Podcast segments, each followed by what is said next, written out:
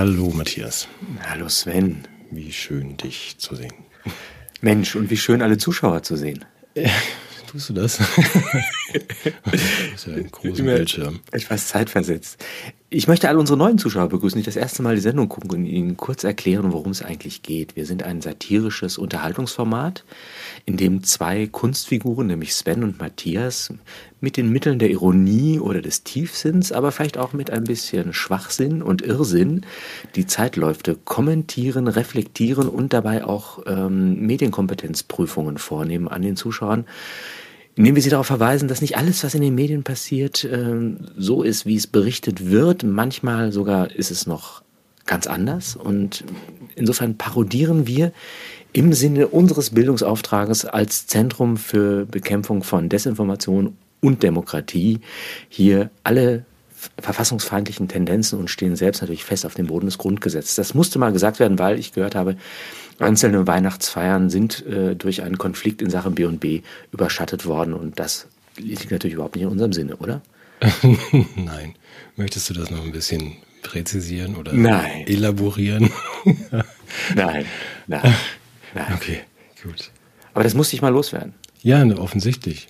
Weil wenn es da irgendwie wir können das ja jetzt nicht noch weiter erklären. Das war Nein. der Hinweis für alle, die neu sind. Und das andere machen wir demnächst auf unserem privaten Kanal auf Rumble unter dem, unter dem Begriff Vorgespräch. Da können wir dann auch Namen nennen und alle Details zu den familiären Verwerfungen im Umfeld. ja, es gibt so eine unzensierte Version demnächst von uns beiden. Wir ja, haben mal gedacht, ja, unsere Vorgespräche sind so brillant. Die Sendung ist ja so ist ein mieser Schatten nur von dem, was im Vorgespräch passiert. Das will ich jetzt noch nicht sagen, dass die Vorgespräche brillant sind, aber gut. Gut, egal, das haben wir geklärt. Also das ist jetzt alles, ähm, streitet euch nicht und wir, wir meinen nicht alles ernst, was wir sagen. Ich glaube, die, die schon mal da waren, wissen das. Aber es könnte auch durchaus sein, dass es manchmal einen ernsten Hintergrund hat. Ja, ja, wir verbinden es miteinander. Ja, ja, natürlich. Dann würde ich gerne zu Weihnachten was sagen. Ich möchte mich bedanken für Weihnachtspakete und Weihnachtspost bei Andrea, Sabina und bei Oskar. Ähm, tolle Sachen. Ich halte nochmal gerade auch die Tasse hoch, hier, äh, die für uns gestaltet wurde. Das bin ich. Dann gibt es auch noch dich, die wird dir auch noch zukommen.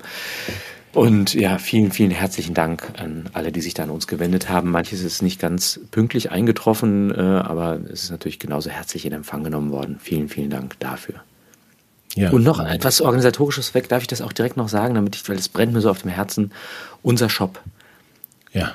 Ja, will ich nur ein bisschen was zu sagen, weil äh, auch da kann man sehen, dass wir die besten aller Zuschauer haben. Man sagt ja, bei Menschen geht es ja um Äußerlichkeiten. Unsere Zuschauer finden ja, Dessous sind auch wichtig, ja, nicht nur Äußerlichkeiten. Und deshalb ist der Renner bei uns im Shop ja der Schlüppi-Modell Angela, ja. Mhm. Wir hatten darüber mehrfach gesprochen. Ich muss sagen, Größe 34 ist komplett ausverkauft. Tut mir leid, da ist nichts mehr zu haben, aber in 42 gibt es im Moment Rabatt. 30 Prozent. Und wer möchte, man kann schon subskribieren für das Jahr 2023. Äh, die werden noch nach dem Gebrauch im Aromasafe von uns ausgereift und Anfang 24 ausgeliefert. Also für die Fans des Echten, auch da gibt es noch einiges. Schön, dass wir das nicht abgesprochen haben. Gut, wenn du den Shop organisierst. Gibt es denn dann auch 23, äh, 24 die Badekappe Olaf oder was kommt denn irgendwie alles noch so nach an? Nee, aber dafür ist, ist unser Produkt, ähm, der Schlüppi Angler, möchte ich auch nochmal sagen, ist natürlich fair gehandelt, klimaneutral hergestellt in Deutschland von der Marke Trigema. Das darf man vielleicht jetzt mal sagen. Und genäht tatsächlich auch nicht in Kinderarbeit oder ausbeuterischen Arbeitsverhältnissen, sondern dieser Affe. Der sitzt an der Nähmaschine, du kennst den Trigema-Affen, und stellt diese Schlüppis für uns her. Ja, okay, gut. Haben wir das geklärt? Da war doch noch irgendwas. Der Shop ist doch noch. Es gab doch noch Vorschläge, bevor wir jetzt zu den wichtigen Dingen kommen. Ähm, Gab es denn noch Vorschläge von unseren Zuhörer, Seherinnen? Ja, aber das traue ich mich jetzt gar nicht zu sagen. Ich okay, gut, nee, dann lass, uns, dann lass uns was anderes machen. Aber wir lass arbeiten uns, an, wir arbeiten. Ja. Ja, wir arbeiten auch an den anderen Dingen, wenn ich das noch dazu sagen darf. Also nochmal vielen Dank für eure Unterstützung. Ich habe vor langer Zeit angefangen, euch zu bitten, da draußen E-Mails zu schicken, weil wir einen Rumble-Kanal haben, den ich eigentlich nur für Unterstützer machen möchte. Da gibt's immer noch Probleme. Das mache ich jetzt ganz kurz, weil ich jetzt sogar Menschen bereit bin, Firmen Geld dafür zu bezahlen, dass sie eure Daten nicht weiterverkaufen. Aber jetzt habe ich viel gelernt über ähm, Double Opt-in und Double Opt-out und müsste eigentlich wahrscheinlich bei jedem von unseren Unterstützern persönlich vorbeifahren, um zwei Unterschriften abzuholen, damit ich euch eine E-Mail schicken darf.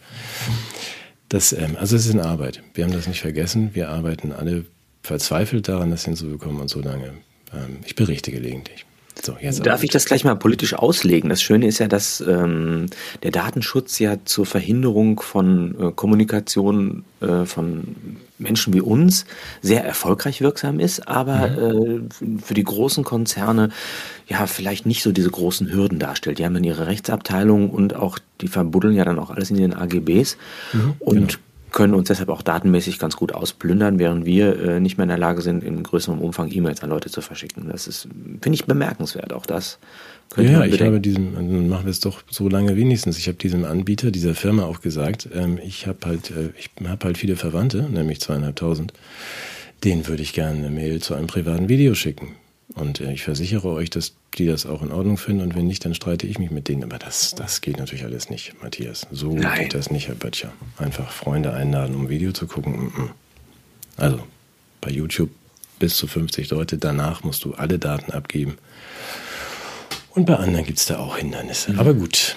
Gut, hören wir damit auf. Vielen Dank für eure Unterstützung. So, und jetzt zu ja. den wichtigen Dingen, die wir alle verpasst haben. Nee, du hast viele Themen, wie du mir gestern gesagt hast. Ja, ich, man merkt es mir vielleicht an, ich bin erholt, was dazu führt, dass ich so einen, so einen, so einen Mitteilungsdrang entfalte und ich bitte bremse mich. Dass ich ich finde mich da selber immer sehr völlig unsympathisch in der, in der Show, wenn ich die nachher gucke, wenn ich die ganze Zeit rede und dich überhaupt nicht zu Wort kommen lasse. Deshalb muss ich ein bisschen. Oh ja, ich habe ich hab zum Beispiel im, äh, die Neujahrswünsche von Prominenten mir mal angeschaut. Das, wir haben ja vor zwei Wochen gesendet, da war das noch nicht ganz aktuell. Und da hat ja die Sandra Maischberger einen ganz originellen Wunsch gehabt. Sie wünscht sich einen Tyrannenmord für 2023. Mhm. Ja, das ist alles irgendwie im Rahmen. Hast du was dagegen? Also wünschen? Ja, ich muss sagen, im ersten Moment dachte ich mir, das äh, ist ja nicht so ganz der feine Ton. Also es ist ja die, der Gedanke einer gewaltfreien politischen Lösung von Konflikten wäre mir jetzt näher. Und ich habe es immer so verstanden, dass das auch ähm, sozusagen eine Art Grundkonsens des gesellschaftlichen Handelns ist. Also dass, äh, dass man könnte das als Aufforderung zu einem Verbrechen oder zumindest als öffentliche Imagination eines Verbrechens verstehen. Sie hat natürlich keinen Namen genannt, aber man kann sich ganz gut vorstellen, dass zum Beispiel jetzt Olaf Scholz nicht gemeint war. Ja, das denke ich auch. Aber sie hat das ja nicht präzisiert. Nein, nein, nein, nein, nein. Also ich habe, ich weiß nicht. Wen, was, wen könnte sie gemeint haben? Was, ich, ich weiß, auch nicht, aber es ist ein spontaner Gedanke, wenn man das irgendwie, wenn der damit gemeint ist, das dann so mitbekommt und auf sich bezieht. Ich weiß nicht. Ich erinnere mich, dass, also ich glaube, wie ist er, wie heißt der? Erdogan ist der, glaube ich, hat auf so eine, also ähnliche Beleidigungen oder so Aufforderungen mal ganz komisch reagiert. Der ist ja völlig humorlos, ne? Ja, eben. Der ist so humorlos. Ja. Na gut, aber der, den sie meint, hat ja wahrscheinlich Humor oder. Wobei Deutsch kann der, also der versteht das. Mhm. gut, ja, mhm. Mhm. wie schön. Ja. Aber in diesem gesellschaftlichen Klima ist das ja offensichtlich in, in Ordnung und wird beklatscht. Ich, also es wird zumindest nicht, nicht skandalisiert. Mhm. Entschuldigung, ah, ja. Ich habe so eine Kohlelunge, müssen wir gleich mal drüber sprechen auch noch. Kohlelunge. Ja. Ich bin heiser und du kommst hier mit der Kohlelunge. Also Entschuldigung. Wer, wer räumt denn jeden Tag einen Pelletofen aus? Ich doch. Also was heißt, meinst du, wie viel Asche da unterwegs ist? Ja, ich musste als Kind immer, meine Eltern hatten einen Koksofen. Ja. Und die haben dann immer so eine Kokslieferung bekommen und wir hatten so, eine, so einen Kellerschacht, wo das reingeschaufelt werden musste und da haben wir Koks reingeschüttet und müssen wir den Koks auch dann unten und meine Mutter hat öfter mal äh, ihren Hausschlüssel vergessen und dann musste ich als Kind immer durch die Kohleluke ins Haus einbrechen, weil ich ja. da durchgepasst hat, um sie dann, um sie dann reinzulassen. Und in der Zeit habe ich so viel Kohle geschluckt. Bis heute immer noch schwerer Schatten auf meiner Lunge. Ja, was habe ich ja auch nur. Ich kann da zum Glück so reingehen. Ich muss da nicht durch den Schacht rutschen, aber ja. Äh. Ich meine, das ist viel ungesünder als dieses ganze Rauchen hier.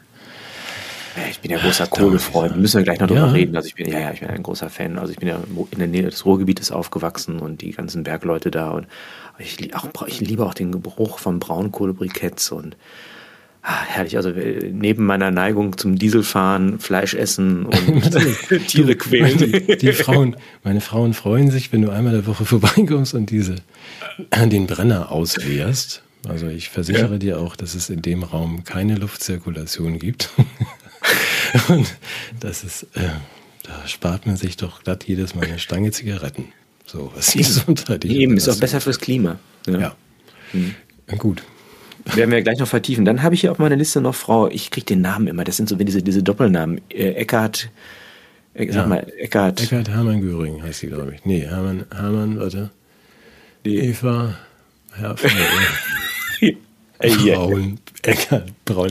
Ja, ich weiß, wir wissen alle, wen du meinst. Die hat ja jetzt ein großes Versöhnungsangebot, äh, die Gesellschaft auch ausgesprochen in einem T-Online-Interview mhm. und gesagt, also man wäre doch sehr undifferenziert mit den Menschen umgegangen, die äh, so in den letzten Jahren nicht nur euphorisch auf politische Maßnahmen reagiert hätten.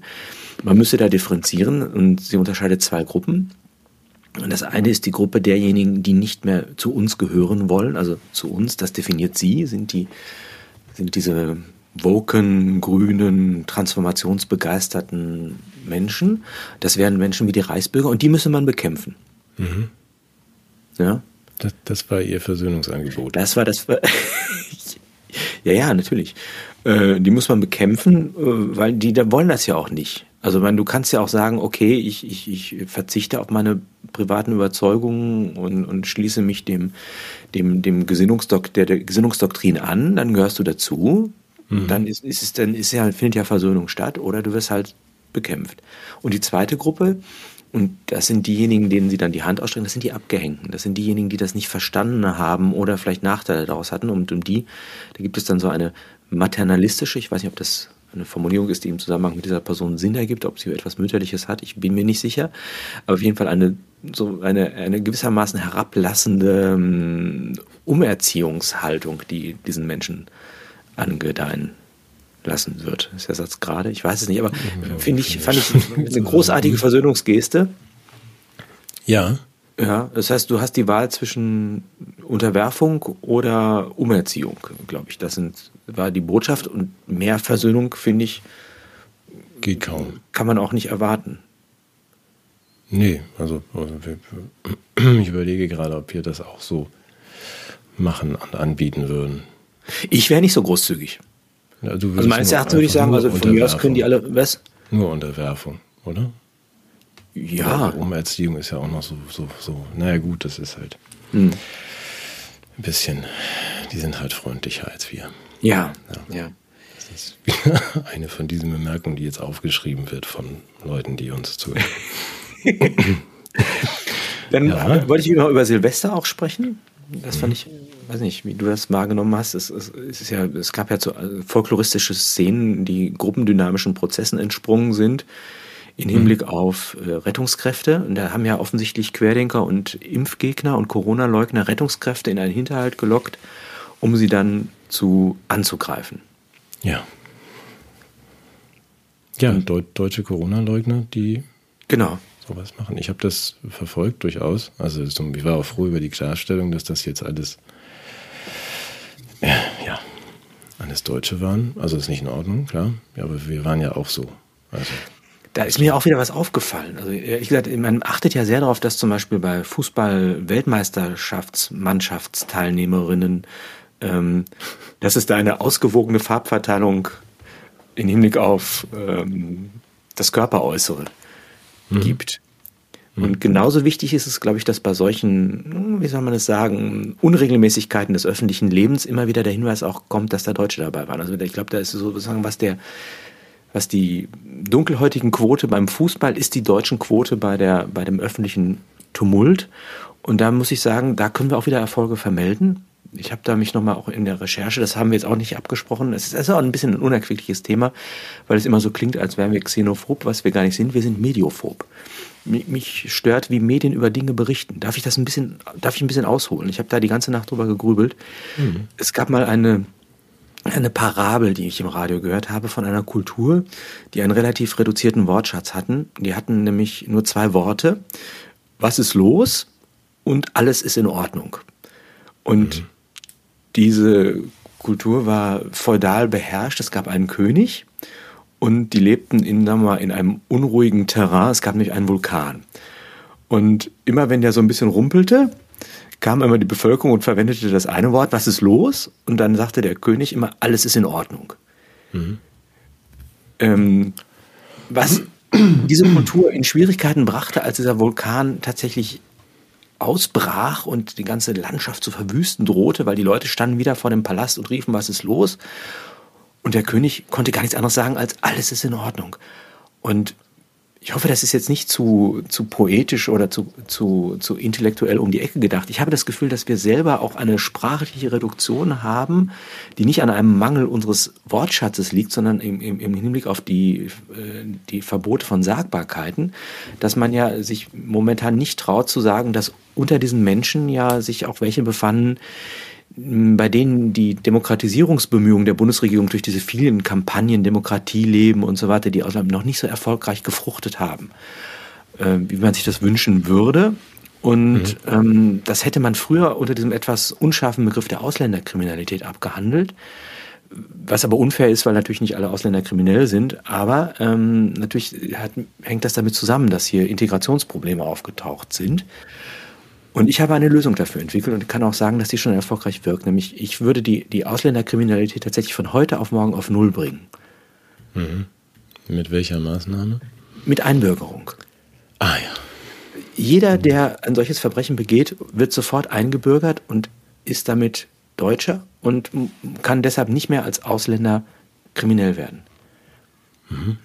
Ja, brillante Idee. Aber und dass das schon funktioniert, das ist deutlich geworden. Eine Anfrage im nordrhein-westfälischen Landtag, die schon ungefähr auch ein Jahr her ist, wo man mal darum gebeten hat, aufzuschlüsseln Verbrechen an Hauptbahnhöfen größer Städte in Nordrhein-Westfalen im Hinblick auf die Nationalitäten der, der Täter. Und da kam halt raus, dass immer die größte Anzahl tatsächlich Deutsche waren. Aber dann wurde auch noch gefragt, unter diesen Deutschen, welche Vornamen hatten die denn? Mhm. Und was sich daran abzeichnet, kann man sich vorstellen, dass, ähm, also ich habe genau nachguckt, in Köln gab es einen Matthias und einen Sven. Mhm. Aber es gab auch Leute mit Namen, die, sagen wir mal, jetzt ähm, in unserer Grundschulzeit nicht jedem geläufig gewesen wären als Mitschüler.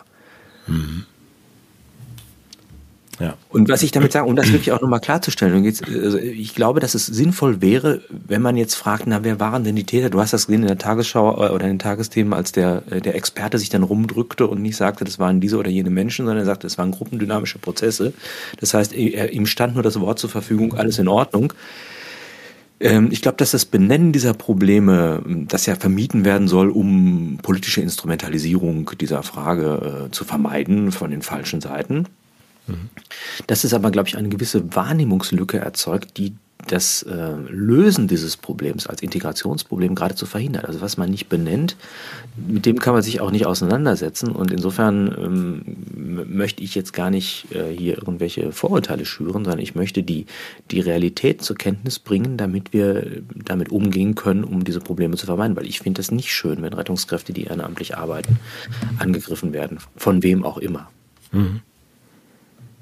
War das okay ja. oder, oder hat da jetzt wieder jemand mitgeschrieben und ja, garantiert. Also das ähm, garantiert hat jemand mitgeschrieben, aber das, äh, was du da gerne möchtest, wird natürlich nicht passieren. Das betrifft ja eigentlich alles. Du willst die Dinge beim Namen nennen und dann eine ähm, erwachsene Diskussion darüber führen, wie wir dieses, diese Probleme zum Nutzen möglichst aller lösen. Genau. Das ist Fantasy.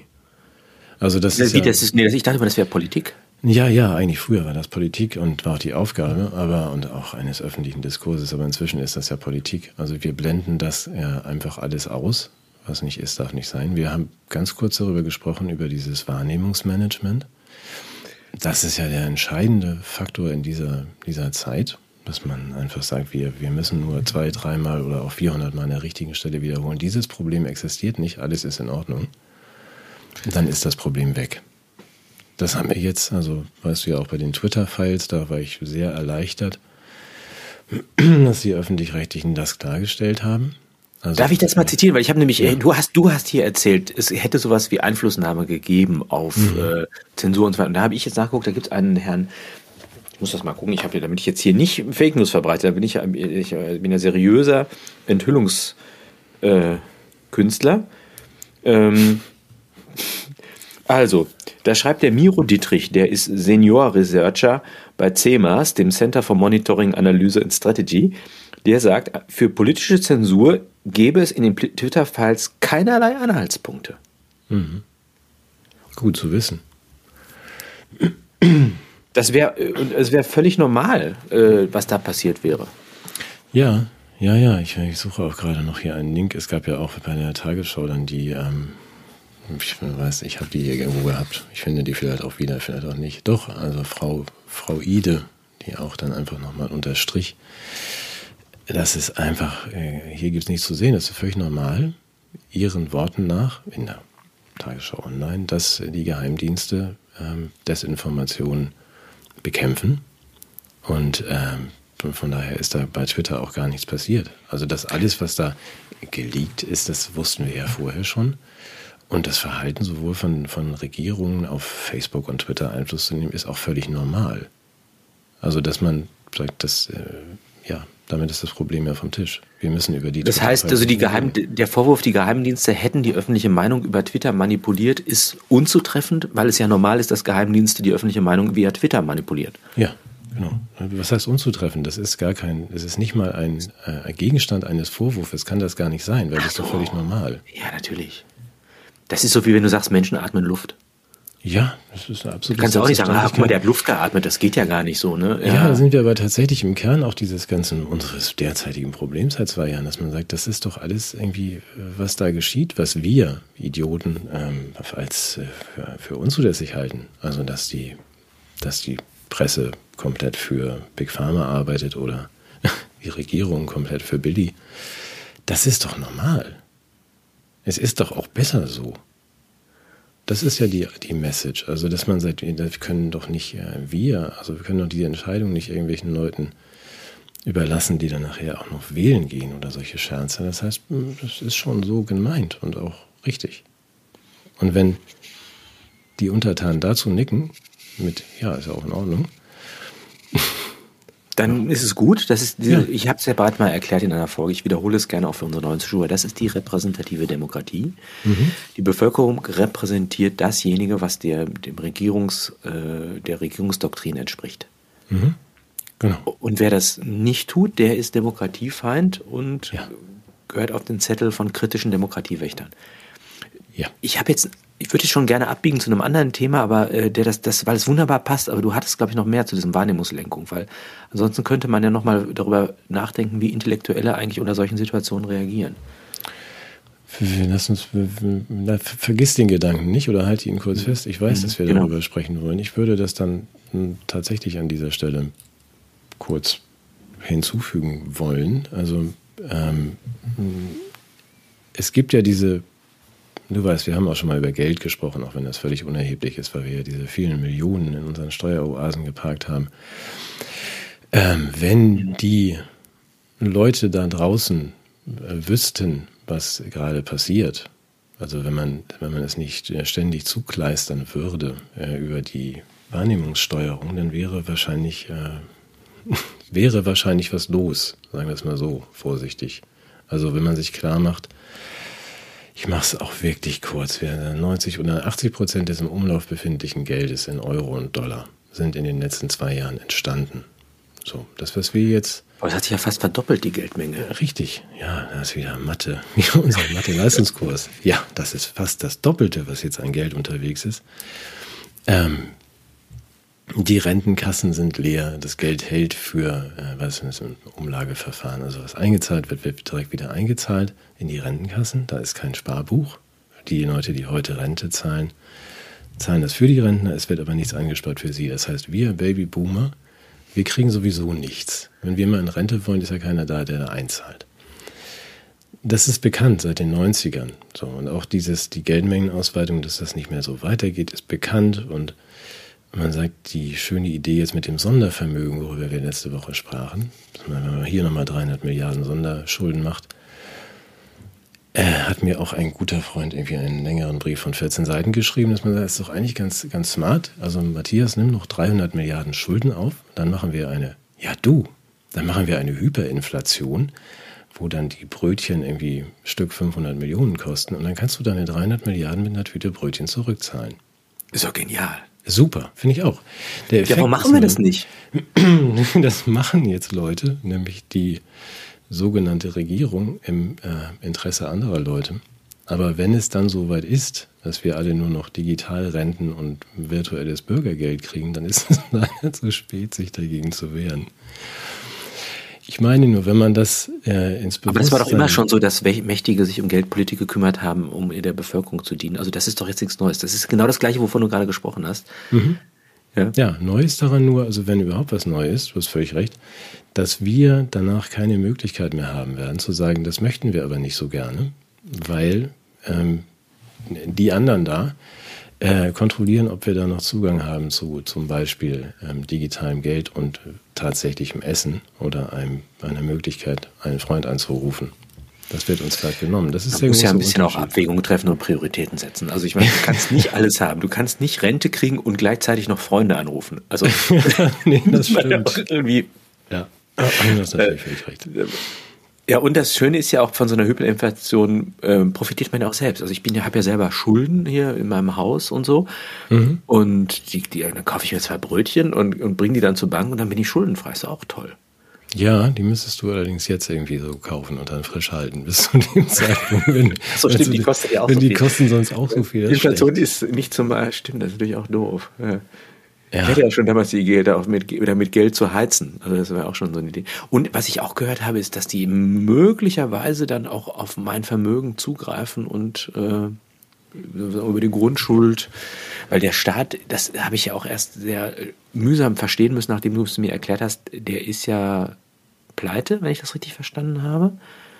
Na, das habe ich behauptet 2020. Also wir sind mit 3,5 Billionen Euro im Minus also verschuldet. Aber wir haben ja noch was. Also, äh, wir, haben, wir sind ja der Staat. Also und, der, und das ist der Punkt, wir sind der Staat. Das heißt, die, die, die, die, die, die, das, was die tun, das wird von uns bezahlt, glaube ich. Habe ich das so richtig verstanden?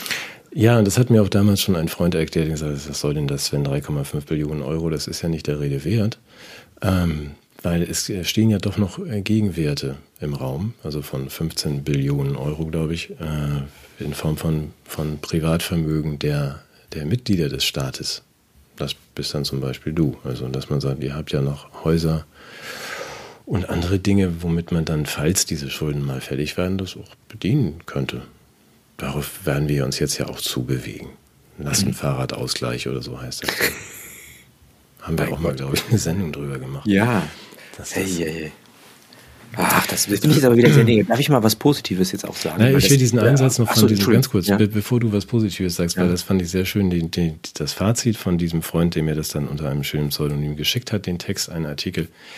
Immer mit diesen ganzen Zahlen, dass er dann auch sagte, der eigentliche Dreh war der, die äh, Deutschen, die deutsche Journal, die deutschen Medien haben den Friedensnobelpreis verdient, weil sie tatsächlich seit mindestens zweieinhalb Jahren verhindern, dass es hier zu Unruhen kommt. Und das ist doch auch ein Erfolg. Ja, weil wenn Sie das, was wir hier gerade in ein paar kurzen äh, Randbemerkungen haben fallen lassen, geeignet kommunizieren würden, dann wäre hier tatsächlich die Hölle los und das zu Recht. Aber die verhindern das und retten so jeden Tag den Frieden und viele Leben. Das liegt daran, wie ich es erklärt habe, wir haben nur zwei Worte, was ist los? Alles mhm. in Ordnung. Ja, ich glaube, da ist was dran. Friedensnobelpreis. Absolut. Absolut, ich bin, ich bin hundertprozentig dafür und ich möchte, ich habe gesagt, ich will mich nicht mehr runterkriegen lassen, ich möchte auch positive Nachrichten noch gewichten. Ich habe jetzt äh, Thema Tierschutz für mich entdeckt. Wir haben ein Spiel geschenkt bekommen zu Weihnachten, das heißt Flügelschlag, das ist ein ornithologisches Spiel. Du weißt ja, ich bin ja nicht so interessiert an. Äh, ja. Okay, okay du kennst dich mit Vögeln aus. Ich, äh, ja, aber nee, aber für mich war das bisher das fremd. Das gibt's wirklich, ja, ja. Und ja. zwar ein Spiel, ein Biotop, ist total spannend. Das ist total begeistert. Also, sag mal, mein Lieblingsvogel war ja bisher das Brathähnchen. Und ja. jetzt habe ich auch so viele andere kennengelernt. Und das, das spiele ich mit, mit großer, großer Begeisterung und äh, es ist aber, es macht total Spaß. Es ist egal, es geht jetzt auch gar nicht um das Spiel, aber ich habe jetzt mein, doch mein Herz wirklich für das Tierwohl entdeckt, muss ich sagen. Und was mich jetzt wiederum freut, ist, dass in, in, in Osteuropa jetzt neue Wildparks entstehen, in denen auch wirklich ähm, Lebensbedingungen geschaffen werden für Leoparden, für Marder und dass sie sozusagen aus diesen unwürdigen Haltungsbedingungen in Deutschland rüber können in diese Zoos in der Ukraine zum Beispiel als Marder. Mhm. Ich habe so mit einem halben Auge eine Nachricht gesehen. Ach so, ja, jetzt bist du bei mir. ja, ja, ja. Jetzt verstehe ich dich. Da bist du aber einen weiten Weg gegangen, vom Flügelschlag und den Ornithologen hin zum Marder und Leopard. Okay, ja, ich kann dir jetzt folgen. Ja. Mhm. Und das wiederum hat mich, da hat dann der Henning Rosenbusch mich auch wieder inspiriert. Man hat immer gesagt, die Grünen sind ja für die Deindustrialisierung Deutschlands verschrien worden und sie beweisen jetzt das Gegenteil. Zumindest eine Industrie floriert, das ist die Rüstungsindustrie. Wir haben natürlich nicht über Tiere gesprochen, sondern über Waffen. Mhm. Und auch da habe ich erst gedacht, oh Gott, Waffen in Kriegsgebiete, sowas geht ja gar nicht. Mhm. Ne? War, war bisher so meine, aber es ist ja, ist mir dann auch wiederum nachher klar geworden, wie dumm ich da bin, denn da werden sie auch gebraucht. Deshalb müssen sie auch dahin. Ja, wo denn sonst? Wo denn sonst? Also und insofern ist es fast schon immer so, dass Waffen in Krisengebieten zum Einsatz kamen. Also äh, auch da wiederum habe ich mich mit völlig irrigen Annahmen dem Ganzen zugewendet. Und was mich jetzt wiederum freut, ist, dass eben auch sozusagen ein Innovationssprung im Rahmen der Waffentechnologie durch die Grünen ermöglicht wird, nämlich die E-Mobilität im Bereich der Kriegsfahrzeuge. Mhm. Gibt es das schon? Den das ist, das ist, das ist, wäre für mich auch eine Auflage, den EG-Part, dass man, ich meine, das ist ja, das ist ja, das wissen die wenigsten, es gibt ja ein relativ dichtes äh, Tankstellennetz, also für diese Ladesäulen. Und deshalb ähm, würde ich sagen, wäre das sehr wichtig, dass dieser Krieg auch klimaneutral geführt wird. das wird nicht besser. ja, ich habe gerade vergessen, wie dieser äh, Slogan auf dem Plakat, kannst du mir helfen? Wie war das irgendwie? Ach ja, äh, Frieden schaffen. Frieden schenken? Nee, wie war das? Also, ja, ja, nee, wie hieß denn, doch irgendwas ja, ich weiß, für die jungen Liberalen, wie hieß das? Ja, das, Krieg beenden, Waffen senden. Ah, genau, das war's. Ist das nicht schön? Ja. Also das ist für mich auch ja. ja, Wahrnehmungskontrolle. Aber sehr schön. Also das hätte man in unserer Jugend mit uns, glaube ich, nicht machen können. Wir hatten ja diese hässlichen Friedenstauben. Das ist ja auch die Friedenstaube ist ja neben dem Brathähnchen mein zweitlieblingsvogel. Ja. Die hatten wir auf unseren Jacken, ja, ne? Geändert hattest du aber wahrscheinlich auch, ne? Mhm. Und ja, haben auch gesagt, so Schwerter zu Flugscharen und diesen ganzen, diesen ganzen Bullshit, ja, der so, so wirklich vorbei an der Wahrnehmungssteuerung der aktuellen Medien läuft. Haben wir damals geglaubt. Achso, darf ja, ich noch Frieden, Frieden schaffen mit immer mehr Waffen und so weiter. Das hat sich halt ein bisschen verändert. Ja. Wir können das ja nur einfach so als ältere Herren registrieren. Aber was ich zur Kenntnis nehme, auch nochmal, äh, das ist vielleicht auch jetzt wieder ein Umweg, aber ich, ich bin ja auch so ein bisschen so auf, auf, auf den unbeleuchteten Flecken der, der medialen Kommunikation unterwegs. Früher gab es ja so das Image, dass im politischen Engagement vor allem ungepflegte, langhaarige Menschen unterwegs sind. Ne? Mhm. Erinnerst du dich noch, ne? Mhm. Und äh, das ist auch völlig richtig, dass die also die ganze Härte des Gesetzes zu spüren bekommen, selbst wenn sie in die Jahre bekommen sind, äh, gekommen sind, selbst wenn da so, so Corona-Leugnerinnen äh, mit, mit, mit, mit Handtäschchen, ältere Damen, die müssen schon mal brutal auf die Sta äh, Straße gestürzt werden, eben weil sie relativ ungepflegt sind. Ich interessiere mich ja für Lützerath. Ich weiß nicht, ob dir das was sagt. Das ist ja dieser, dieser Brennpunkt in der Peripherie, mhm. also ein zentraler Eckpfeiler der, der Klimadebatte im, im äh, rheinischen Braunkohlegebiet, ein Ort, der abgebaggert werden soll, wo ja die, die, die Klimajugend sich nun engagiert. Und da muss ich sagen, ähm, bin ich begeistert von dem, was da passiert, weil ich, ich bin natürlich auch voll für das Thema, also ich, auch wenn ich das jetzt vielleicht so ein bisschen anders dargestellt habe. Und ich habe mir jetzt mal geguckt, du kannst, das ist nicht barrierefrei, du kannst ja nur hin, wenn du bestimmte Kriterien erfüllst. Du, du, bist, du bist voll für welches Thema? Also für Braunkohle, bin, bin für die für, Nutzung von Ja, Braunkohle, für die Nutzung von Braunkohle, aber ich bin auch natürlich für okay. die Proteste der jungen Leute da, für die Klimajugend. Das ist ein bisschen schwierig jetzt. Du musst drei Kriterien, äh, vier Kriterien erfüllen, um dort teilnehmen zu können. Also neben der Rücksichtnahme auch auf äh, Woke-Themen oder auch äh, Neurodiversität, ein Wort, was ich gelernt habe, wird dort auch äh, ganz groß. Neo oder Neuro? Neurodiversität. Okay. Hast du auch noch nicht okay. gehört, ne? Nein, das klingt nach nervlicher Zerrüttung, ja. Okay. Das, ja, das ist eigentlich, eigentlich ist es gar nicht schlecht. Es geht darum, dass Menschen zum Beispiel mit Autismus ähm, auf Stresssituationen manchmal schwierig reagieren und Schutzräume brauchen. Also sagen wir mal so, äh, der Begriff ist doof, aber die Idee ist. Mhm. Okay, aber zurück. Vier Kriterien, ja. Was, vier was Kriterien, also du möchtest, wir fahren ja da noch hin, ne? oder? Hoffentlich ist noch was, aber. Ich weiß nicht, wie sich das entwickelt und wie schnell es sich zurück und weg entwickelt, aber ja, die nächste Demo kommt bestimmt. Also Anreise, Anreise bitte nur getestet und symptomfrei. Okay. Darfst du da nur, also wirklich äh, unbedingt zu Hause testen. Zweite, zweite Auflage für die Teilnahme an diesen Demonstrationen ist Maske tragen. Wir empfehlen generell das Tragen von FP2 oder OP-Masken. Solltest du einen Verdachtsfall entwickeln, wirst du ausgesondert. Und ganz wichtig ist natürlich Hände waschen und desinfizieren nach der unmittelbaren Anleitung. Und das muss ich das steht da nicht. das steht da. Nein. Unter Lütze, Lützerath lebt, äh, hast ne, Hände waschen und desinfizieren.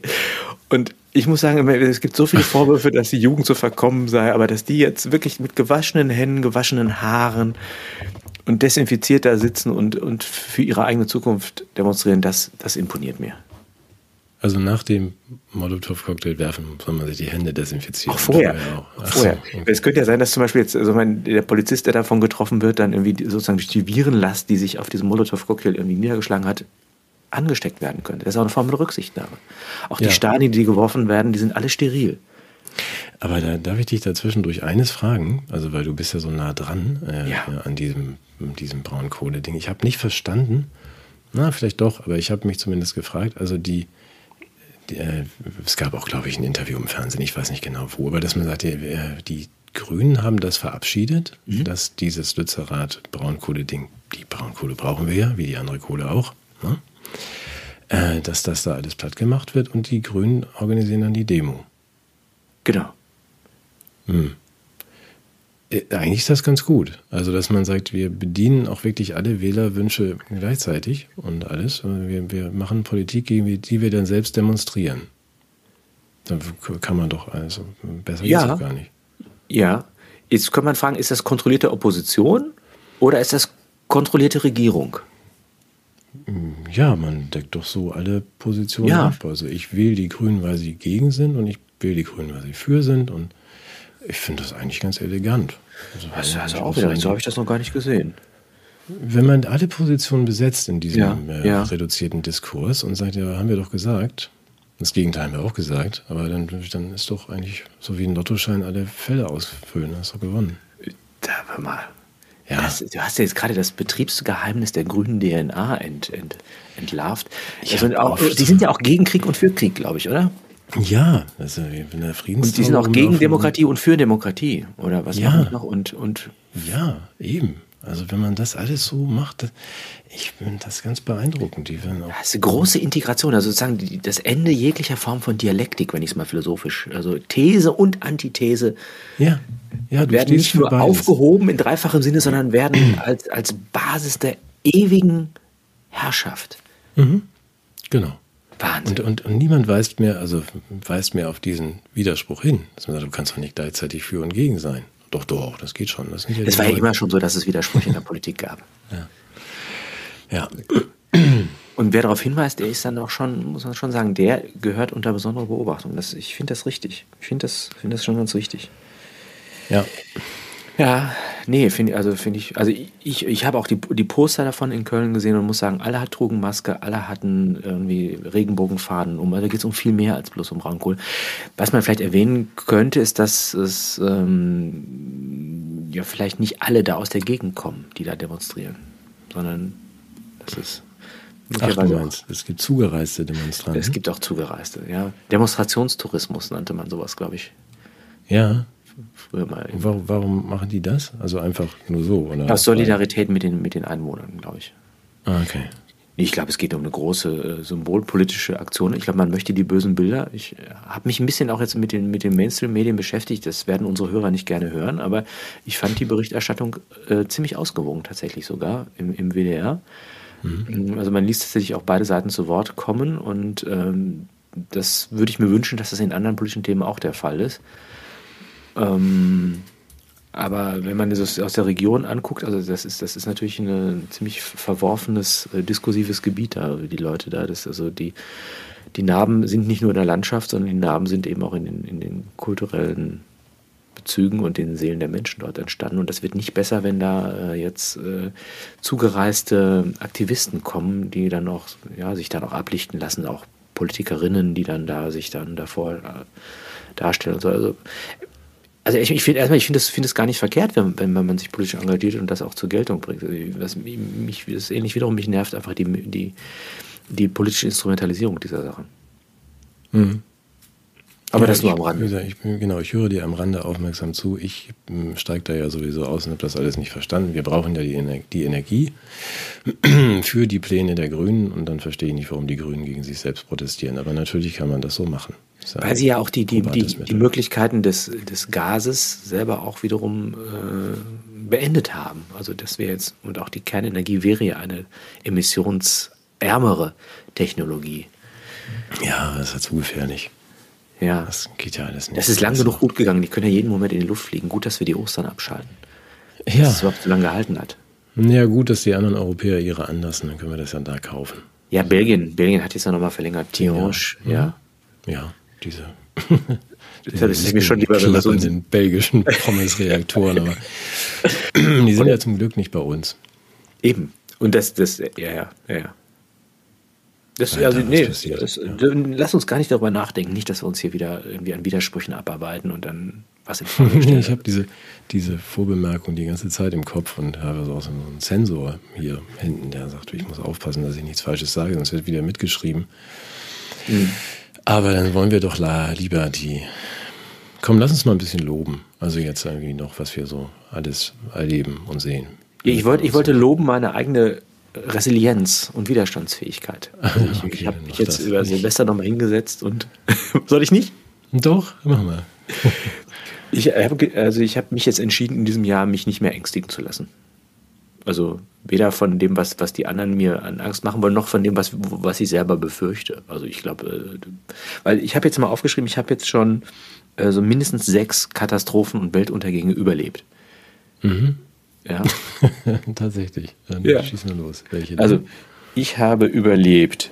Äh, hier das, das Ausdünnen der Ozelotschicht. Nee, wie heißt das? das äh, Ja, ja, ja, das Ja. ist die, die älteren Nackte Kanone. werden sich erinnern, ja. Ist- Ozonloch. Ja, Ja.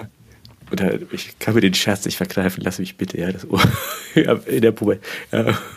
Ozonloch kriegt man ja, wenn man zu viel Indi- Intim-Deo verwendet. Ne? Aber haha. War der Renner in der achten Klasse bei uns. Also Ozonloch habe ich überlebt. Habe ich, hab ich überlebt. Dann habe ich überlebt das Waldsterben. ja. Ich habe die Schweinegrippe und die Vogelgrippe überlebt. Ich habe den Rinderwahn überlebt. Ich habe Corona überlebt.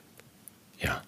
Okay, du musst vor gar nichts mehr Angst haben, da hast du völlig recht. Noch was? Und das Allergefährlichste, was ich überlebt habe, ich weiß nicht, ob du das überlebt hast, war ja dieser Jahr 2000-Bug. Ja, ganz gefährliches Ding. Durch die Datumsumstellung von 1999 auf 2000 ja die komplette digitale Infrastruktur der Welt lahmgelegt. Habe ich alles überlebt. Und das stattet mich ausreichend mit Selbstbewusstsein und Resilienz aus, zu sagen, nö, ihr könnt mich alle. Sehr gut. Dir drohen keine Gefahren mehr, aber du könntest durch die Blume versucht haben anzudeuten, dass diese, vielleicht rede ich dir jetzt irgendwie therapeutisch ganz schlecht rein, wolltest du auch sagen, dass vielleicht die Gefahren gar nicht so groß waren wie du? Wie du, du, du Okay, beschwälst nee, damit jetzt meine, meine, meine große Oh. Resilienz. Also, Ah, ja, meinst, nee, okay. Wenn das so eine Fake- Fake-Katastrophe wäre, dann hätte ja jeder das überleben können. Nee, das ist schon, das liegt schon daran, dass ich innerlich so viel für meine Resilienz getan habe.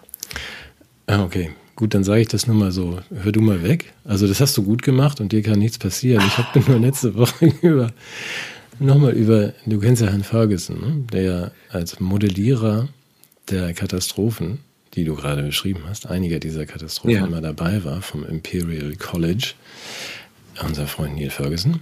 Ähm, ich bin nochmal erinnert worden an, wie gesagt, das ist nur für die, die zuhören, nicht für dich, damit deine Resilienz keinen Schaden nimmt. Herr Ferguson hatte ja bei der, ähm, bei der Vogelgrippe, hatte Ferguson ja auch vorhergesagt, ähm, 150 Millionen Tote. Aber nicht vergessen, das ist unser Modellierer auch für die Corona-Zeit. 150 Millionen Tote. Ja, und da kannst du mal sehen, wie resilient ich bin. Ja, aber ich gehöre nicht dazu. Entschuldige, deswegen jetzt weghören, Matthias. Er hat sich ein bisschen vertan. Es sind insgesamt 282 gewesen. Aber nicht Das ist ja fast die Hälfte nur. Ja, genau, es war, war fast nur die Hälfte. Und statt den, statt Ferguson irgendwie abzuservieren, aber das hat er ja gut gemacht. Es waren also jetzt so 149 Also kann ja ein bisschen verrechnen. 9 Millionen weniger, aber dann durfte er ja auch bei der Schweinegrippe nochmal modellieren. Und hatte da ja auch in England dann, allein in England 65.000 Tote. prognostiziert. Es waren dann, glaube ich, 400. Und ähm, deswegen durfte er ja auch bei der Corona-Erkältung. Ähm, Haben wir den Besten uns rausgesucht, der das, das wirklich, ja. Ja, ja, ja. So. ja beim Modellieren denke ich immer an Ton. Patrick Swayze an der. Patrick Swayze an der Tonscheibe. der modelliert halt auch, ne? Ach, der, ja, ja, also jetzt komm, jetzt bringst du mich aber doch wieder ins Grübeln. Nein, das hast du Aber ist das nicht normal, dass durch falsche ähm, Modelle der Bevölkerung Angst angejagt wird und ihnen das Gefühl gegeben wird, sie werden, sie werden besonders resilient? War das nicht schon immer so? Ja, ja, aber das nochmal, die haben ja mehrfach geübt. Also wir haben das äh, mit dem, wir jagen den Leuten einen riesen Schrecken ein und dann äh, machen sie, was wir wollen. Das haben wir mehrfach geübt. Das hat nicht so ganz geklappt in der Vergangenheit. Also sowohl bei Schweine- und Vogelgrippe und so. Natürlich haben dann die äh, Pharmafirmen auch viel, viel Grippeschutzmittel, was nicht hilft, verkauft. Aber diesmal hat es doch alles äh, geklappt. Und man muss doch auch wirklich mal loben. Ja. Und sagen, was wir so oft geübt haben. Und wir haben einfach nur übersehen in den vergangenen Pseudokrisen, dass wir die äh, Regierung und die Medien komplett auf unserer Seite haben müssen weil sonst ist dieses Wahrnehmungsmanagement nicht vollständig. Hm. Dann gibt es ja immer noch Leute, die ja, irgendwelche Wodags, die dann noch irgendwie sagen, nee, Moment mal, so ist das doch gar nicht. Das Dieses Rumpelstilzchen, dieser Wodak, der da immer ja, was, immer was auszusetzen dieser, hat. Dieser, ah. komische, dieser komische, sanfte Thailänder da, die also einfach dann widersprechen und Was wäre, wenn doch, da mal jetzt wirklich. Das ist doch gar nicht so. Krischi. Wenn da mal so ein Promi sterben würde an, der Impfung oder so, könnte man sich auch mal vorstellen, ob das. Ja, das wir jetzt mal nicht vertiefen. Das ist ja. ja. Gut, also wir sind jetzt ähm, nochmal, ich wollte nur loben, du musst mit mir loben. Diesmal haben die, ähm, die Billis und die WHO das alles perfekt äh, eingetütet. Ich finde das toll. Ich finde es auch toll, dass die WHO jetzt tatsächlich irgendwie alle Kontrolle übernimmt. Ähm, ich hatte dir das noch zugeschickt. Ich weiß nicht, ob du das noch angeguckt hast, dieses. Äh, ich habe aber kein Wort verstanden, das war auf Englisch, das kann ich nicht. Das, ich bin ja nur in einer Sache noch schlechter als in Mathe, das ist ja Englisch. Ach so, ja. Ja, gut, aber würde ich dich bitten darum, es ist ja es ist ein Papier, wo man, glaube ich, äh, lernen möchte aus der, aus der, also eine Best Practice Beispiel nennt man das, glaube ich, aus der gelungenen Kommunikation, die man nochmal optimieren will für mögliche weitere Krisen. Ja, und da gibt es ein Papier der WHO, was jetzt ja, geleakt ja, wurde. Ja, wenn das, wenn das nicht so rascheln würde, dann würde ich das jetzt ja auch nochmal irgendwie, ich kann das ja neben meinen Kopf halten, dann kann man das vielleicht sehen. Das ja. ist ähm, ein 32 Seiten sehr schön bunt gestaltetes Papier, wo man einfach von der WHO die ähm, äh, Vorgaben für die Kri Krisenbewältigung, äh, nein, für die Crisis Response, also dass man sagt, wenn ihr äh, Unterstützer, Freunde der WHO und so weiter ähm, in Situationen geratet, wo es eine, äh, eine Impfstoffkrisensituation gibt. Das heißt nicht, dass zu wenig Impfstoffe da sind, sondern dass Leute auftreten, die sagen, die Impfstoffe sind ja vielleicht gar nicht so wirksam. Dann ist das hier auf 32 Seiten kleingedruckt, alles erklärt, was man wo, wie machen muss, wie man mit diesen Leuten umgehen muss, wo man sie melden muss. Wie gesagt, Twitter nicht, aber und am interessantesten daran finde ich dann, ähm, die haben auch sehr konkrete Beispiele. Also wenn man jetzt an jemanden gerät, in dessen Umfeld ein, ein, äh, ein Kind gestorben ist, im zeitlichen Zusammenhang mit der Impfung, wie, wie man mit diesen Leuten umgeht, damit das nicht weiter kommuniziert wird. Also wie hat man sich, wie hast du dich dann zu stellen, als, als Privatperson oder ja, als, ja, auch als, als Privatperson, wenn du weißt und auch als äh, Multiplikator und Gesundheitsamt und wie sie alle heißen und als Arzt, wenn du so jemandem begegnest, wie hast also stell dir vor, ich hätte jetzt Kontakte zum äh, Königshaus in einem, im, äh, im asiatischen ja, Raum und ja, da wäre genau. jemand genau. seltsam verstorben und das wird man mir erzählen, dann würde ich, dann, was müsste ich denn dann machen? Ich wäre selber total überfordert. Ganz, ich, ich würde zum Beispiel, ich würde jetzt, lass mich mal so ein bisschen auf mich reindenken, in so jemand, der das so erfahren würde. Also ich meine, das ist ja, ist ja glücklicherweise von sowas nie berichtet worden, aber ich, mir würde sowas zu Ohren kommen. Mhm. Ich glaube, ich würde sagen, das ist wichtig, dass viele Menschen davon erfahren und würde versuchen, das, äh, sag mal, sachlich zu erhärten und kommunikativ der Debatte zuzuführen. Das wäre jetzt meine Reaktion. Also, also nochmal ganz kurz, genau, deine Reaktion. Aber ausdrückliches Ziel der WHO ist natürlich, diese Fehlinformationen sofort zu ersticken. Und ähm, deswegen, was ich gut finde, ist, dass du daraus erfährst, zum Beispiel als Arzt oder Nachbar oder sonst was, der von diesem tragischen Fall erfährt, mhm. wie, welche, es steht explizit drin, welche Wörter du verwenden sollst und Ach, in, in welcher denn? Reihenfolge du mit dem, dem jetzt skeptischen äh, Eltern zum Beispiel ein Kind verloren haben, umzugehen hast dass da explizit drin steht auf Punkt 1, ähm, signalisiere diesen Menschen deine Anteilnahme. Das muss man also offensichtlich den, den Freunden. Also normalerweise ist es ja beim scheißegal, wenn Kinder krepieren. Ja, das, das, ist ja normal, das war ja schon immer so. Ja. Genau, und das folgen, ich, ich verlinke das gerne mal. Es ist wirklich spannend, wie man dann den ähm, Unterstützern dieser WHO-Politik erklären muss. Also erstmal, wenn jemand kommt, der ein Kind verloren hat, dann sagt jemand, dass es dir auch ganz furchtbar leid tut und dass du, dass du auch mitmenschlich mit ihm fühlst. Das steht auf Punkt 1 explizit, sonst wüssten die das ja nicht. Und dann kommen die anderen Punkte, also die argumentativen Dinge, dass man sagt, das ist, äh, das kann nicht an der Impfung liegen, es ist äh, durchgetestet und äh, von den Regierungen und von der WHO und wird ständig äh, überwacht und mhm. so. Es ist sehr spannend. Also das ist ein Propaganda-Leaflet, also ein Propagandablättchen, wo man sagt, das sind klare äh, Angaben, wie man mit solchen potenziell skeptischen Menschen umgeht, die dann zum Beispiel jemanden durch eine Impfung verloren haben. Habe ich das aber richtig verstanden, dass es sich dabei auch um eine Form der ähm, Demokratisierung der Wahrnehmungssteuerung handelt, dass also nicht nur zentrale Organe die Wahrnehmung steuern, sondern dass es auch an dezentralen Orten in der Peripherie jeder Einzelne zum Mikrokontrolleur der öffentlichen Meinung werden kann damit. Mhm. Das, ja. das sehe ich auch als Fortschritt. Ich auch. Ich finde auch, wir brauchen mehr solche Schaffner wie den, der ja letzte Woche auf dieser Regionalstrecke zwischen irgendwie, weiß ich nicht, München und Dachau die Tür nicht aufgemacht hat. Äh, nee, der, der auf irgendeiner Zugverbindung Du hast das mitbekommen, ne? dass man da so zwei Menschen Ich muss gerade noch den Zielort verarbeiten, den du da gerade vorgeschlagen hast. Na, der hat auch gesagt, ich bin hier nur Schaffner, ist nicht meine Schuld. Und der Schaffner ja. jetzt hat ja auch nur dann gemacht, was in den Vorschriften steht. Und die, die Und da hat er den Bundespräsidenten aus dem Zug geworfen? Nee, nee, nee, nicht. Also hier einfach nur so irgendwelche ähm, anderen Querulanten, nicht so den Bundespräsidenten. Der ah. hat einfach keine Masken getragen, allein im Zug und schon Wiedersehen. Und die Bahn hat es ja unterstrichen, das muss auch so sein. So. Ja, wo Find kommen wir denn auch hin, wenn jeder das tut, was er. Wir kommen hier überhaupt nicht richtig ins Loben, du. Nee. Doch, ich will jetzt loben. Also ich will, ich will zwei, drei Dinge will ich jetzt loben. Noch Dann lob mal bitte. Schnellvorlauf. Ich möchte Fancy Naser loben, weil sie das Waffengesetz verschärft. Das finde ich ganz wichtig. Aber auch nur deshalb, weil ich schon eine Armbrust habe. Ähm, weil das war jetzt ein Scherz. Die Kunstfigur Natürlich. Sven. Ja, ich selber ähm, habe ja einen Leopard und einen Marder im Garten. Ein Brathähnchen und eine Friedenstaube. Nein, ich finde das eigentlich im Prinzip ja eine gute Idee, dass man das nur noch mit Waffenschein darf. Was ich äh, in diesen Berichten über die Verschärfung des Waffengesetzes nur irritierend fand, war, dass es offensichtlich laut äh, Angaben des Ministeriums in Deutschland 225.000 halbautomatische Waffen in Privatbesitz sind.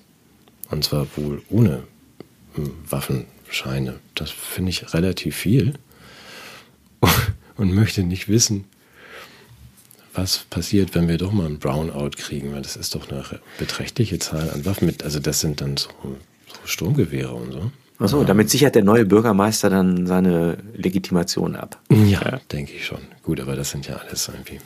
Das sind ja recht, ja, ja recht viele Waffen. Das ja brave Staatsbürger. Und was ich auch loben möchte, sind noch ganz kurz nur, loben, loben, loben, sind die amerikanischen Kinderärzte, weil das finde ich wirklich eine ganz tolle Maßnahme, dass man jetzt äh, alarmiert verstanden hat durch äh, die unsere Maßnahmen wegen der sogenannten Pandemie viele Kinder sehr gelitten haben.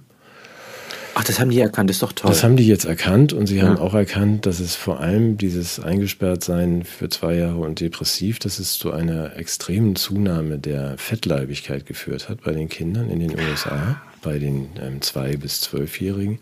Und um diesen armen Opfern dieser Krise zu helfen, die Krise ist ja noch nicht ausgestanden, haben sie eine neue Leitlinie verabschiedet in den USA, die Kinderärzte, dass jetzt nach, in Prosa gesagt, nach, nach Lust und Laune Drogen verabreicht werden dürfen und möglichst viele Magenverkleinerungsoperationen durchgeführt werden an diesen kleinen Kindern, äh, damit die dann zumindest nicht mehr unter ihrer Fettleibigkeit so leiden müssen.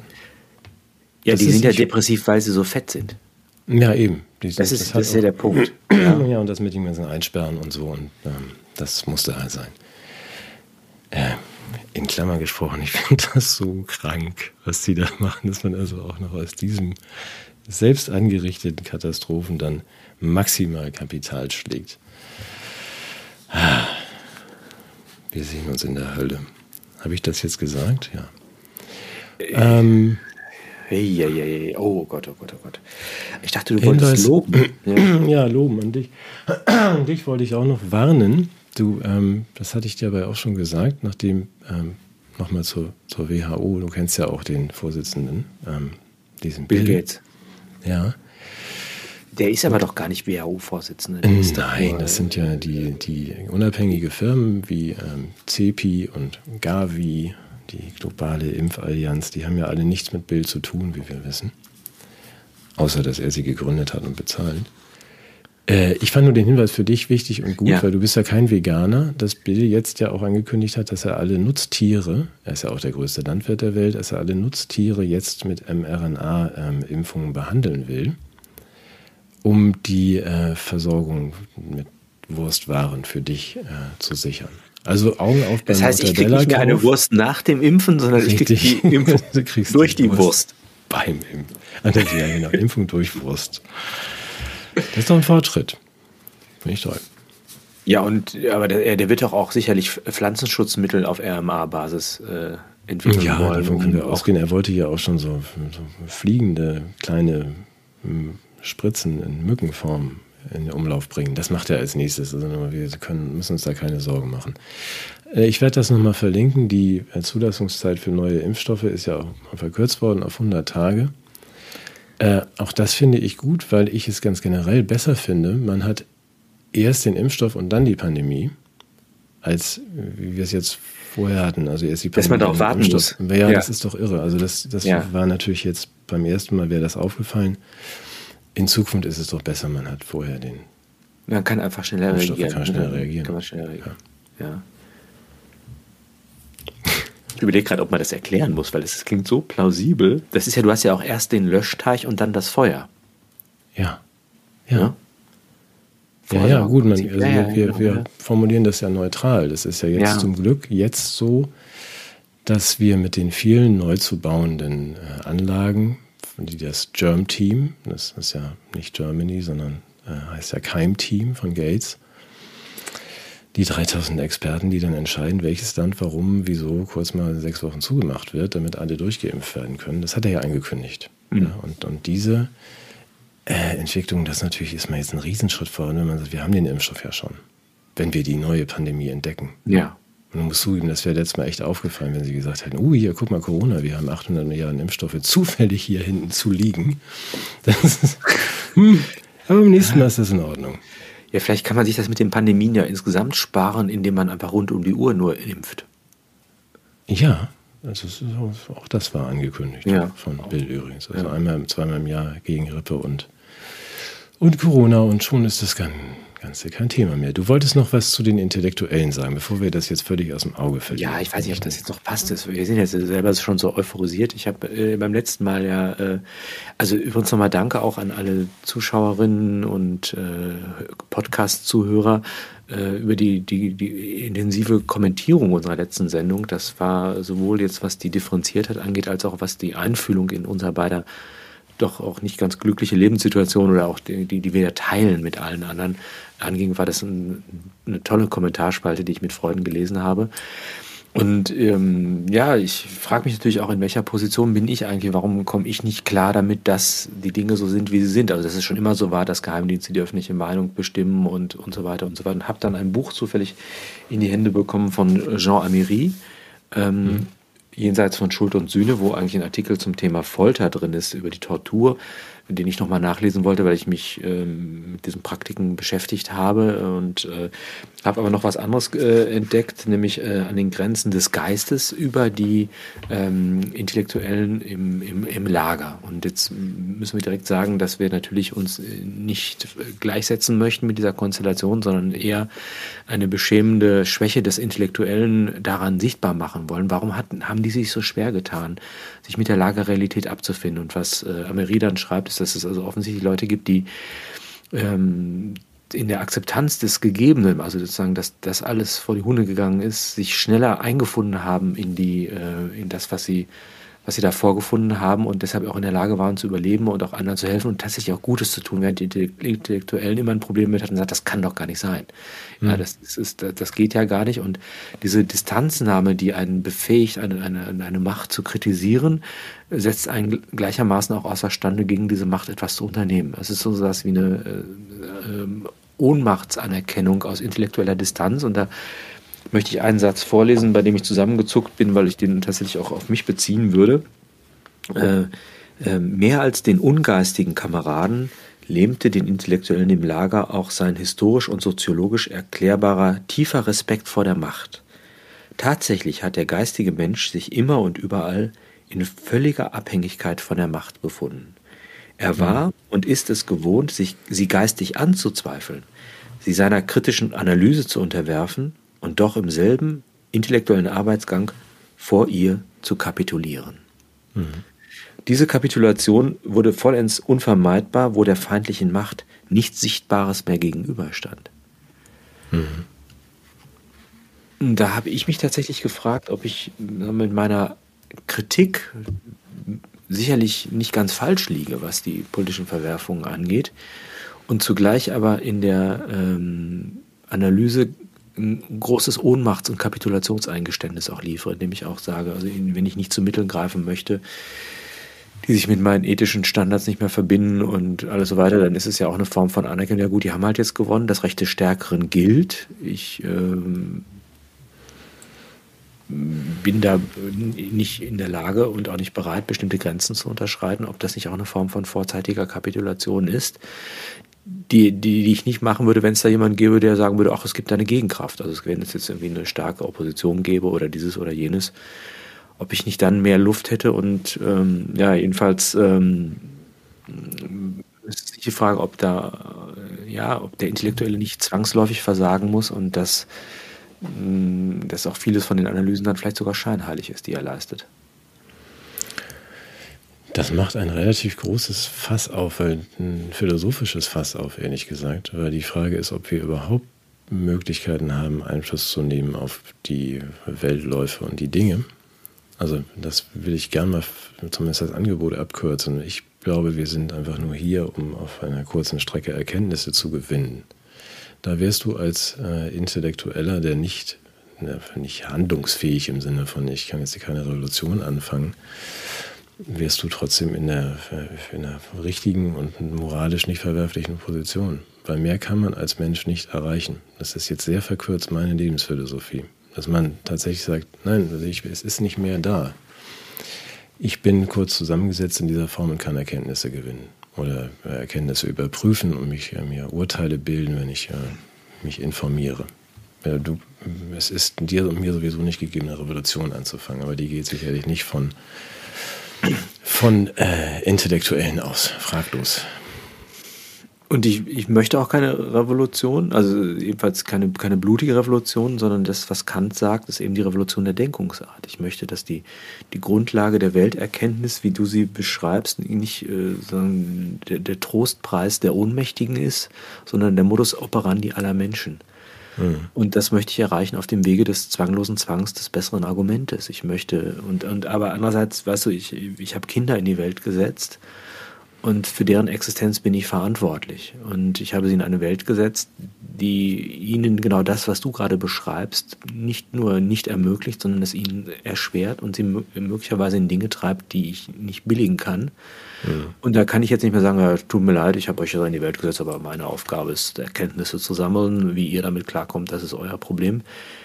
Da spüre ich in mir eine Verantwortung auch gegenüber Menschen, die aufgrund von Schwäche diese Dinge für, für unvermeidlich halten und gar nicht sich vorstellen können, dass sie ein anderes, besseres Leben führen könnten. Ja, also das ist jetzt ein, mindestens ein Zwei-Stunden-Gespräch, das wir hier gerade anfangen, ehrlich gesagt. Würde ich gerne mal in Ruhe machen. Mhm. Also, nee, ich werde es gar nicht abwürgen. Nee, doch, doch, wir können das gar nicht. Nein, weil das so viele Aspekte hat. Also das mhm. eine ist der Intellektuelle, das hast du ja noch einen zweiten Aspekt untergebracht, das ist dein Du als Vater. Das ist ja noch wieder was völlig losgelöst von der, von der intellektuellen Kapazität, die wir möglicherweise haben. Du sicher mehr als ich. Kinder sind keine Kopfgeburten. nee, sehr schön. Nein, aber das, das kann man ja nicht äh, ohne weiteres äh, zusammenwerfen. Du bist ja in einer besonderen Position als Intellektueller, als ähm, Kriegsdienstverweigerer und als Vater von mehreren Kindern. Hm. Ja, das, das ähm, müssten wir, würde ich darum bitten, dass wir das mal in Ruhe auseinander hm. fummeln. Also Davon abgesehen, um auf die vielen Zuschriften zurückzukommen, die das ja auch schon berührt haben, was wir hier sagen, ich habe mich auch sehr gefreut darüber, aber du liest auch darin, und das ist, glaube ich, etwas, was passiert, dass äh, wir sind alle ein bisschen angesteigen oder verzweifelt nach zwei Jahren Folter. Aber es entsteht ja neben dem Intellektuellen auch tatsächlich handfest äh, entstehen diese Vernetzungen. Menschen mhm. versuchen das zumindest. Und ich lese, höre das mit großer Freude und lerne ja auch Menschen kennen, die das machen. Mhm. Aber wir müssen auch, glaube ich, nicht, nicht alles machen. Jeder hat so seinen Platz und äh, deiner ist äh, sicherlich nicht auf den Barrikaden oder Nein. auf den Barrikaden, aber ich kümmere mich um die Kartoffeln. Mach du das mal auf den Barrikaden. Ja, ja nee, nee, nee, nee. Ich, ich, ich, ich, ich sag kluge Sachen, die als Banderole über unsere Ohnmacht äh, gehisst werden. Ja, nee, ja nee, wie auch nochmal, ja. es ist doch tröstlich. Ich habe gerade zu, nochmal, dann mache ich den privaten Ausflug auch nochmal zu meiner Frau gesagt, wir sind ja beide sehr angeschlagen und äh, unserer Sterblichkeit uns sehr bewusst, aber dass man einfach sagt, wir sind natürlich alle völlig unwichtig und wir können äh, hier in der gebenedeiten Situation Erkenntnisse gewinnen zu können. Mhm. Ist das nicht toll? Ja, ist auch toll. Ist das nicht jeden Tag toll? Ja, ist es. Das ja. ist äh, das, das, das, tiefe Staunen. Äh, und zwar auch tatsächlich nicht nur über das, das Schlimme, sondern auch über das, das Bezaubernde und vielleicht auch über das Schöne. Aber da werden wir heute auch nicht mehr kommen. Ich hatte hier noch auf meinem Zettel stehen, warum ist eigentlich alles so hässlich? Also, dass die Welt schlecht ist, damit kann ich leben, aber dass sie hässlich ist. Ja, könnte sie nicht auch, also mir wäre lieber, sie wäre schlecht und hässlich, als sie wäre schlecht, äh, sie wäre schlecht und schön. Aber was meinst du denn mit hässlich? Wo jetzt? Also die Die Landschaften, die, also ich meine, die, die, die, die, die, die Bekleidung, der Umgangsstil, also der Verlust von Schönheit und Anmut in fast allen Lebenssphären. Ich glaube, du, also Los Angeles im Kennedy Center sehen die alle gut aus und gut gekleidet, gut frisiert. Nein? Ja, du musst immer an, an Sie leben denken. Ne? Also John Carpenter. Ja. Äh, findest du nicht, dass das, so ein bisschen, also der, wenn, der anguckt, also ich, das, wenn man das vergleicht, also zum Beispiel auch mit Asien, ne, also was da an Architektur wächst und, und, und wie, wie, das öffentliche Leben und die Umgangsformen der Menschen und auch die, diese Höflichkeit und vieles von dem, also das, ähm, das ist so bezaubernd. Wir alten, alten Menschen die sich erinnern. Ja, und meinst unser Beitrag zur Schönheit der Welt ist auch beschränkt? Schönheit. Ja. ja. Wir haben ja nicht mehr Wir haben schöne Stimmen. Ja, doch schon. Was? Wir haben schöne Stimmen. Okay, Egal, gut, gut. das machen wir ein andermal. Wir vertiefen das nächstes Mal. Fährst du denn, ach, ich dir aus, ähm, morgen ist, glaube ich, ähm, neues Betriebssystem. Das habe ich jetzt endlich verstanden. Du hattest doch, früher hatten wir MS-DOS, kennst du das noch? Ja, das ja, heißt ja. das iOS. Und ich habe gesehen, morgen gibt es ein Up Update in, in DAVOS. Jetzt habe ich endlich verstanden. ich habe nie verstanden, was das ist. DAVOS 2.2. Wie gesagt, ich kann ja leider nicht. Ich bin in Lützerath. Ja. ja. Mit dem Fahrrad. Lastenrad. Ja, okay, gut. Wir ähm, versprechen jetzt nichts. Es kann sein, dass wir nächste Woche auf einem anderen Kanal was senden. Das würden wir dann aber irgendwie kurz ankündigen. Aber in zwei Wochen wieder in zwei Wochen wieder hier. Ja, ja. War wieder nett. Und du bist zu Wort gekommen, glaube ich, oder sogar, ne? Ja, ich habe viel zu viel geredet. Jetzt nein, ich nein, nein, nein, nein, um Jetzt Gottes wieder in den coolen Keller und hilft ja noch mal ein bisschen nach, dass ich nicht mehr so viel rede. Freut sich meine Frau. Ja, und ich fülle den Shop nach. Ja, okay. Wir ähm, sprechen uns noch. Bis dann. Bis dann. Ciao, Matthias. Tschüss.